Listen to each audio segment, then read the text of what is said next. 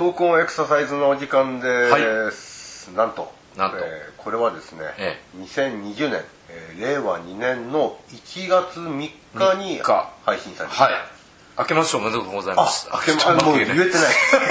けましておめでとうございます。まだ開けてないからだねあ収録はね。実は。うん。収録は全然違うんですけど、えーまあ、そういう意味ではまあこれ新年の、まあ、最初の配信なんですだから全然脈絡ないですけどね、ん。あの前回までの話とつながってないしあの前回が今年最後でって話もしてないので、ええ。えまあちょっと唐突に 新春スペシャルだけど新年だからみたいな新春スペシャルやっちゃおうかなって。はい。そんな感じで。お願いします。ええ。でまあいきなり新春スペシャルで新年の話をするのもどうかと思い、ええあの去年の話をちょっと。ああ 去年ね。2019年、はい。うん、でこの闘魂エクササイズ、えーとまあ、エクササイズやスポーツエンタメそういったものを絡んで話していければいいななんていうところから始まった企画なんだけど、どうですかね？2019年。浅野市の中で印象深い。そうだな。スポーツシーンみたいなのってまあ嵐がもうすぐ解散するってことですか？ああ活動中止だ。そうだ、うん、解散じゃないですよね。解散する大野くんがちょっっと仕事が きつくなってきたみたいな感じで。2019年に発表したんでしたそう。っけで2020年にそれああは実現しちゃういはいエンタメで言えばそうかな。結構でもこれ大変なことになりますよ多分。何が？嵐あの活動中中止のそのええ。タイムリミットっていうんですか、うん。あの安室さんの時もああれはもう引退ですけど、はいはい。結構その前からもう後になって何ヶ月だとかあとまあね。何日で引退ってやってたじゃないですか。あはいはそれに匹敵すれる俺ね思い出したわ。エリック・クラプトンがはいはい。もうこれでワールドツアーやめますって言ったコンサートに行ったんですよ。ああクラプトンの。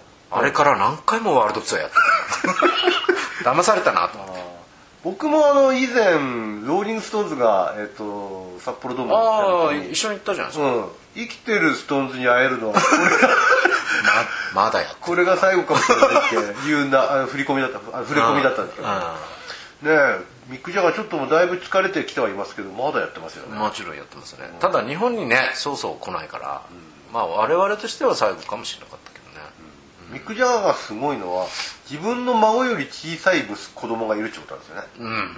すごいな。そう複雑すぎて分かんない。もうもはやお父さんとか関係ないんでしょうね。だね。あそこまでいっちゃうと。そういったとこで生きてはいないですね、あとはそうですね。マイケル・ジャクソン没10年ですね。あら MJ 2019年。あー不正室のスーパースター、はい、あれはやっぱりあの今ねあの NHK の FM で、あの西原豪太さん人が、まあ、ミュージシャンですけどね。はい。あパッともうグループ名が出ないからもうダメだな。あの1年かけて MJ を振り返るっていう特集の番組ね毎週1回やってるんですけど。週一で週 MJ をすごいですよ。毎月あのアルバム特集してもうジャクソン5の時から。あ。でいろいろゲストを呼んだりとか。あれ聞いてるんですけども、はい。なんかまっぱりこう思い出しましたよね。まっぱりって。わかんないなまっぱりがやっぱり全然喋れてない。まあそういうそのエンタメ的なものもある。んですけども、ちょっと2019年の浅野市、えー思い出深いスポーツシーンっていういやーもう忘れちゃったなほとんど。新年早々。何だったかな。振り返れない。いやいや新年から振り返るのちょっと難しいですよね。ただふと思い出したのは、思い出したのって言ったら失礼ですけど女子ワールドカップサッカー。はいはいはい。これは面白かったですね見てて。なんか女子のサッカーのレベルがガクッとこうガクッつったら下がるか下がる感じ。でドーンとこうワンランクアップしたようかなり戦略的だし、ん。こうあ女子だからねみたいなことではもう言ってられないなっていうぐらい。うん。パワフルな感じもありますよね。もちろん、うん、で日本残念ながらねベスト16で敗れちゃいましたけど、ん。でやっぱりでも最後はこれだけは不思議でこうもう一つね女子サッカー面白いと思うのは、アメリカが一番強い。ああ優勝もアメリカでしたよね。今回のね、うん。で昔からあのーサッカーはアメリカが強いんですよね。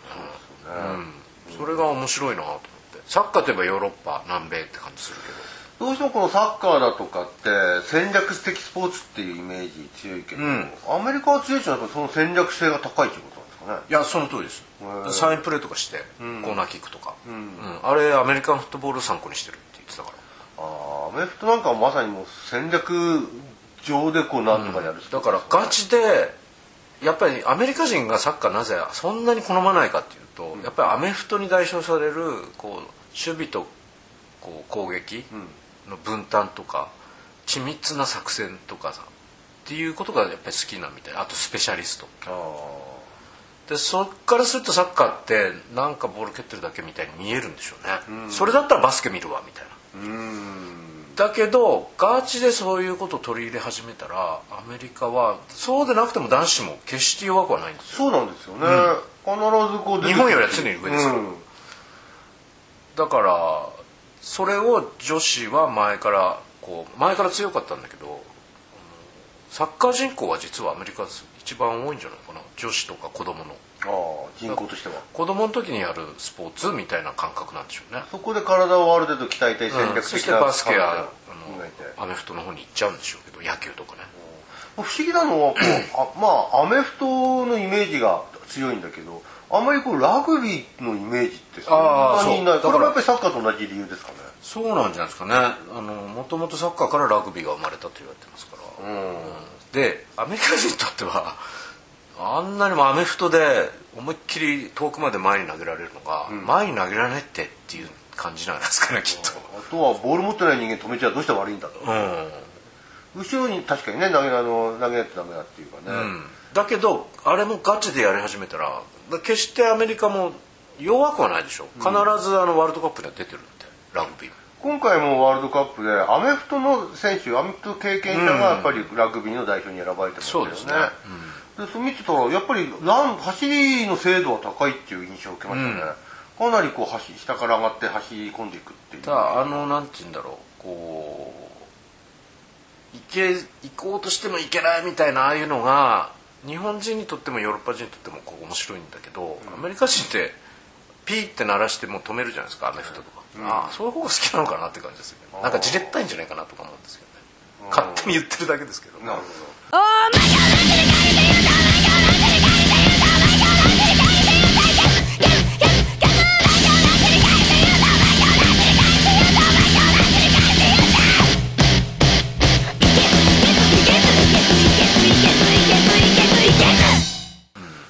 まあまあそうそういう感じで。でもそのちょっと今ちらっと出た、まあ、ラグビーもちょっと印象深いうん、やっぱりワンチームが、ね、流行語大賞になったな。取りましたよね、うん、いやあのーまあ、ラグビーってそれほど日本でこうおまあ、昔からやってるね特に年末年始とかでやってるスポまあーツですけども、はいはい。あの僕も好きでよくテレビで見てたり、花園なんかも、まあ、あの気になって新聞をかけてたりしてるんですけどはいはいそういう意味で言うと日本全体がラグビー熱が今いや本当にだからなんだろうな。あのーラグビーに対するこう関係者の熱意っていうのが まず一つあるし、あれもう10年ぐらい前からもう念入りに準備してやっていったと思うんですよね。それで前回の大会の時に南アフリカに勝ったじゃないですか、え優勝候補と言われて。ジャイアントキリングまああそこから物語は表面上はもう始まってますよ、まあもっと前から始まってるんだけど水面下ではね。うん、エディ・ジョーンズを招き、うん、うんそうですうん、よね、だから物語を追っていくとねこう遡っていくと本当に長い間の苦労。それとラグビーっていうもののその他の競技にはない。あれだけガチンコで結構殴り合ったり掴み合ったりしてんだけど、最後はノーサイドになるっていうところをもう建前であれ、やっぱりそれをみんな尊重するってことと結構あれじゃないですか。いろんな地方で試合をやったんでそれがすごく良かったんでしょうね。地域社会とラグビー選手の関係とかってすごいいい話が、まあ、ねそうですね。いろいろと今回そのラグビーと一緒に合わせていろんな背景の物語とかね聞かせることができます。それともう一つ面白いのはあの外国人であっても、何年か以上その国でプレーしてた人は代表に入れるっていうところがこれは他の競技には全くない制度だと思うんですよね。ただ一方で一回その国の代表になっちゃうともう例えば自,、自国のものにはならない。ああそうですね。だから選択を迫られる。そうそうそう。いう意味で言うとなんかこう脱藩みたいな感じ。脱藩の阪神、阪神みたいな。それぐらいのこう覚悟で。だからまただから面白いじゃないですか、まあ見方によってはねな半分以上外国人じゃないのみたいなことを言う人がいたかもしれないけどそんな声はもう出てなかったですよね、うん、まああの実際にね「あの君が代」を歌うシーンなんかを見てても見てるこっちもじんとしますよね、外人が歌ってても、うん、確かにそういう国際性が豊かあとはおもてなしのあれですかね。だから地方地方でウルグアイの国歌なんか歌えます？いやもうね。だけど小学生が歌ってたんだ、ねえ。あれは感動するよねきっと。覚えたんでしょうね あのおもてなし精神は次の年がのオリンピックだからその前にラグビーで盛り上がろうっていうんだけどラグビーだけで十分盛り上がったって感じですよね。いや本当ですよね、あのオリンピックの方は割といろいろごたごたが多くて、最初から、うん。あのマークの問題とか国立競技場の問題とかいろいろマラソンのねコースが変わったりとか、あの賄賂があったんじゃないかとか、っていう話でいろいろとまあケチがついたって言ったら変ですけど。そうですっていうね印象がね若干あるんだけどラグビーの方がやっぱりクリーンな感じで。まあ成功裏に終わったっていうイメージで、いい話ばかりしかないみたいなね、あの南アフリカのあのまあ基本的にはそんなに個人的には小さくないんでしょうけどデクラークっていうねあいたじゃないですか、はい。思いっきりこうあのイングランドの選手に胸ぐらつかまれてましたけども。ああはいはいはうん。でもその後ねあのちゃんとノいデーサイドに。クラークだったっけ？デクラーク。デクラークって大統領でもいたよね。あ本当マンデラとデクラークの。マンデラが釈放されて、うん。その時の大統領がデクラークじゃんへえそのあの大丈夫ですか？その名前。大丈夫です。デクラークで。あ本当ですか？デクラークで大丈夫です。じゃあ私が間違ってるのかな？いや大丈夫だったんです私も、いやそのあの決勝でね戦ってたイングランドとその南アフリカなんか。でももう最後あれだけ白熱したいい試合だったけどやっぱり最後あのノーサイドだった時にはまあ、うん。お互いね握手で。いやそうなんですよ。っていうそうそうそうそう。非常にこう印象的でした。それがねすごいなんか格闘技にも通じるなって。まあ実際あれね格闘技とも言われてますけど、ん。ボクシングなんかもそうですよ。あのまあ場合によっては本当になんだっていう選手もいるから、ん。だけどほとんどはお互いこう試合前はね罵倒し合っててもまあ一つのこれショーだったりするから。で終わった後本当にあの意外とお互いを称え合うみたいな。うん。いう姿はなんか通ずるものがあるなっていう気がします。今回のあの WBSS で非常にあの関東実況驚異の井上尚弥選手、うんえードネアねドネアと戦ったあのシーンも終わった後のあの二いや人のお互いに尊敬してるからねねあれはちょっと感動的でしたね、だからああいうあれだけ殴り合っておきながらって言うけど殴り合うからこそみたいなとこもあって、うんだからそれが球技でいうところのラグビーが一番そういう泥にまみれてお互いにぶつかり合ってみたいなところが超感動を生んだんじゃないですかね、別に解説する気はないんですけど。客席もそうなんですよね。あのー国で分かれてなくてあー分かれてるそうですね。うん。だからその辺お互いに戦いでは、まあ、あの敵味方になるけれども、うん。まあ、その客も含めて終わってしまえば関係ない、うん。応援もどちらも応援するそうですね。だから逆にちょっと来年のあ今年か、ん。あのオリンピックはどうなるんだろうっていうちょっと不安がね。マラソンなんかも。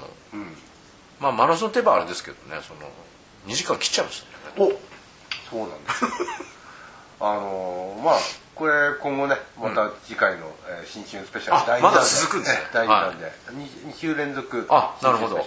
マラソンのお話を。うん、ちょっとやっぱりなんとね札幌に東京そうなんですよね。東京に来てのマラソンがやってくるから。コーナーではちょっとね話してましたけど、なんで少しマラソンっていうものもねやっぱりまあもともと人気スポーツですけど、ん。あのー去年の、えー、と2時間切りだとかもありましたし、ん。えー大迫選手、えー設楽選手のあの戦いだとあかマラソングランドチャンピオンシリーズとかもありましたんで、ちょっとそういう話をね次回のああそうですか。1月わかりました。10日、はい。えー伝えたいなと思います。よろしくお願いします。よろしくお願いします、はい